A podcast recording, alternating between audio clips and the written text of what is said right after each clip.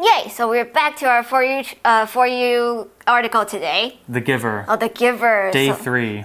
so we already covered basically everything. We did. We Hmm. kind of finished the story Mm-hmm. in its brief version. So Hmm. today we're going to dive into the meaning of the story. Hmm. This could be good for you because you're reading the book, right? Yeah, but I don't think it covered everything. Everything. Yeah. Yeah. He said, and they said he left, but it didn't say what happened. Okay, maybe After. Hmm. there's more to the story. Is the book a big book? It's like this thick. Okay, so not too bad. Hmm. And you're enjoying it. Yes. Wow, I definitely want to try reading The Giver when you're finished. Okay. So, what happened in the story is a very brief summary. Jonas was given the job as receiver of, Mm-hmm. memory, memory. And it was his job to get rid of the bad memories and keep the good ones so Yeah. that the people in the village could be happy. Mm, he understands why they do it, but he doesn't agree with it. Hmm. Hmm. So, he kind of sacrifices himself in a way to give all of the good and bad memories to the villagers, but then he has to leave. Hmm. And that's kind of where our story finished. Well, let's dive into our analysis of The Giver and see what we've learned. Reading The Giver. In The Giver, a boy learns some hard truths about the world. He must decide what to do with his knowledge. His choice to leave and share these truths is something that the author, Lois Lowry, can probably relate to.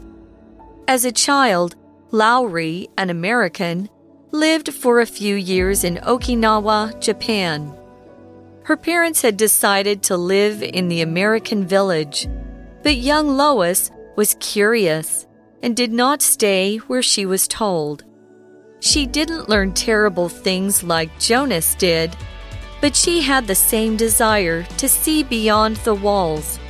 Furthermore, her job as an author of famous books for children is to share truth through stories. In The Giver, she focuses on how society protects the people within it. However, she also looks at how that protection can be harmful. She received an award for The Giver and wrote three more books that explore similar topics. So, our analysis begins by saying In The Giver, a boy learns some hard truths about the world. Hmm. Well, that's part of growing up, I'm afraid, Jonas, but the truths that he learned were particularly hard. Hmm. Let's talk about this word truth. Truth is a noun, and the truth is something that is true, real information that has been proven and is fact.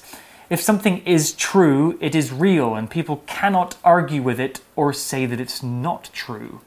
In the article, learning truths about the world means learning information about how the world really works, even if those truths are not positive. Hmm. The opposite of truth is falsehood or lie, something that's incorrect or not true. Here's an example sentence with truth. Sammy wanted to tell the truth about the broken window, but was scared her parents would be angry at her. Truth 是名词，意思就是真相或者是事实，也就是不能骗人的东西。那像是在呃美国的法庭都会被要求不能乱讲话，他就会问你说，Do you solemnly swear that you will tell the truth, the whole truth, and nothing but the truth？那在这边课文里面指的就是真相， 其实就是说这本书里面主角 Jonas 他得知这个世界是怎么运作的，那很多大人的黑暗面、社会的残酷等等，那他本来不知道，但是后来就知道了。例句说，Sammy 本来想要说实话，是他打破窗户，但是他害怕他的爸妈会对他生气。The article continues by telling us about Jonas's dilemma. He must decide what to do with his knowledge. His choice to leave and share these truths is something that the author, Lois Lowry, can probably relate to. The article used the phrase relate to. Relate to is a verb phrase, and if you can relate to something, that means you understand that thing. Maybe because you've had a similar experience. We often use relate to when we're talking about other people. If I say I relate to Dan, that means I understand how he's feeling, probably because I've had a similar experience. Relating to other people means we understand their feelings and emotions, and sometimes we even feel sympathy for them. 嗯，那接着课文就说，Jonas 他要面对的事情，其实这本书的作者 Lewis 是可以认同跟理解的。 Relate to somebody 指的就是理解或者是认同，可能是这个人有发生过类似的经验，或者是他很有同理心。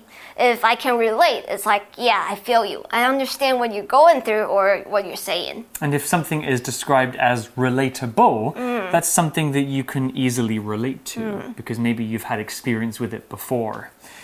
Well, the article is going to tell us more about the author's childhood. As a child, Lowry, an American, lived for a few years in Okinawa, Japan. Her parents had decided to live in the American village, but young Lois was curious and did not stay where she was told. Sounds like me as a kid, always wandering around and exploring new places. The word curious was used here. It's an adjective, and somebody who is curious is somebody who likes to ask questions or find out more information about something. If you are curious about something, you have a desire to learn more about it. Curiosity is good, it can help us learn about the world. But being curious about things that are not our business can be dangerous. After all, curiosity killed the cat. Here's an example sentence with curious. I was curious about the meeting that was happening in the hall, so I peeked through the window to see what was happening. 那接着课文就开始介绍这本书的作者，他其实是一个长期住在日本冲绳的美国人。 Had 加一个 pp 是过去完成式，通常指的是过去有发生过呃发生了两件事情。那为了要能够更清楚的说明时间顺序，在过去先发生的那件事情就会是过去完成式，那后来发生的事情呢就会是一个过去简单式。在这边就是说，Louis 的爸妈决定要搬去日本，和 Louis 当时很好奇，只呃，他就会是过去式。只是爸妈的决定是比他感到好奇还要来得更早发生。那 curious 是形容词，意思就是好奇的，或者是想要一探究竟的，可能就是会想要问很多问题，想要知道发生什么事。那这样子呢，就是 curious，它的名词就会是好奇心 curiosity。If you're curious, that means you have curiosity. Are you a curious person, Nikki? Yes. Yeah. Always ask, always ask questions. And growing up, my parents were like so annoyed. Stop asking questions. I'm curious too. I love learning about things that I didn't know about yet. The article talks more about the author. She didn't learn terrible things like Jonas did, but she had the same desire to see beyond the walls. Hmm. Ooh, very Beyond the walls. very beautifully put. I wonder if those walls are physical or if they are metaphorical. Hmm. Maybe she just wants to learn more about what's across the world. Well, we use the word desire here. A desire is a noun and it's a strong feeling that you want to do something or that you want to get something. You can have desire for anything. You can have a desire for some chocolate, a mm-hmm. vacation, a good job, or to see your parents. If it's a strong want, it's a desire. We can also use desire as a verb. Here's an example sentence of the noun form. Ever since I was young, I've always had a desire to be a doctor. Desire 在这里是名词，意思就是渴望或者是欲望，也就是说一个非常想要做的事情，也可能是一个很想要吃的东西。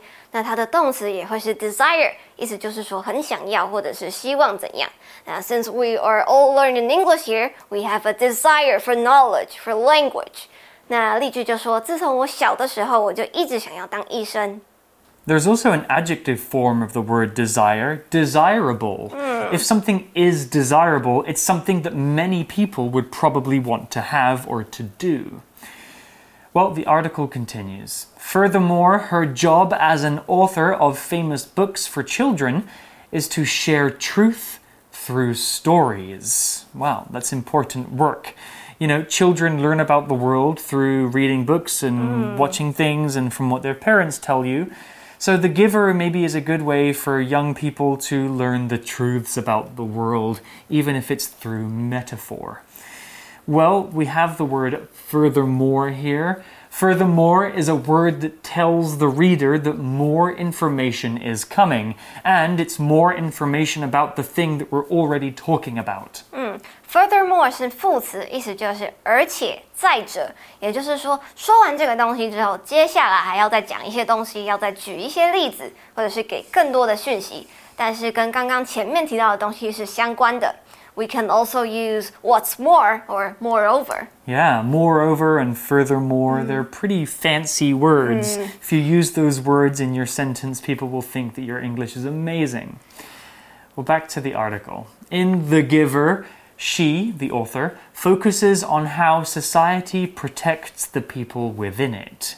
The article used the phrase focus on, which is another verb phrase. To focus on something means to put all of your attention into that thing. You put your energy and your time into thinking about that thing and maybe even doing that thing. If you're at home after school, maybe your mum will say to you, you should focus on your homework and not on the TV. Your mum's telling you you should pay more attention to doing your homework and less attention to what's on TV By saying that the author focuses on how society protects the people within it in the book The Giver, the article is saying that the main idea or the most important topic in the story is protection in society. That's the theme that the book and the author are focusing on. 那嗯，那在这本书里面，作者是注重在于社会对于人们的保护。 When somebody focus on something, it means that they pay a lot of attention to that thing. 也就是说，对于某个东西特别的关注，或者是把焦点全部都放在某个东西上面。 Well, as the article explains, that's not always a good thing. However, she also looks at how that protection can be harmful. Yeah, you know, protecting people from the truths of the world can keep them ignorant hmm. and maybe put them in danger in the future if they don't know how to deal with a dangerous situation. We talked about the word harmful here. It's an adjective, and something that is harmful can cause harm to you. That means it can hurt you. If something is harmful, it can cause you pain or even kill you. The opposite of harmful is harmless. Smoking is harmful for your health. Not getting enough sleep can be harmful to your body and your mind. Here's an example sentence with harmful. Eating too much junk food is harmful and can create many problems for your body. 然而呢，这个作者其实也是在检视这些保护，这些保护其实可能是有害的。Look at 在这里并不单单只是看着的意思，而是比较像是去做检视或者是审视某个东西。那 harmful 是形容词，意思就是有害的；harm 是它的动词，也就是伤害 hurt 的意思。那变成形容词 harmful 之后，就会是有害、有危害的意思。例句说，吃太多垃圾食物是有害的，而且会造成很多身体健康上的问题。 The world is full of harmful things, and if we know about them, we can avoid them. Well, more about the author here. She received an award for The Giver and wrote three more books that explore similar topics. Let's talk about the award that she got. Award is a noun, although it can also be used as a verb. An award is a prize that is given to somebody for doing good work. If you get an award, it could be in the form of money, a certificate, or some kind of prize. People get awards for all kinds of things. You can get awards at school for getting good grades, or get an award at the Olympics for being the fastest runner in the world. Here's an example sentence with award. Every year, students vote for their favorite teacher to receive the Best Teacher Award. 那这个作者他因为这本书有得奖，award 是名词，意思就是一个奖或者是奖项，可能是一个比赛或者是一个选拔。那得的奖就会是 award。 像是我们在看电影就会有奥斯卡金像奖 （the Academy Award）。also known as the Oscars. Have you ever received an award, Nikki? Lots of awards. Of course. 因为你很棒, you're the 我超 best. 棒。 Okay, and then we also have the word similar in the article, which is an adjective. If two things are similar, that means they are alike in many ways, but not exactly the same. They might look almost the same or contain some of the same qualities or characteristics, but you can still tell them apart. Two brothers might look similar because they have the same parents, but they're not exactly the same.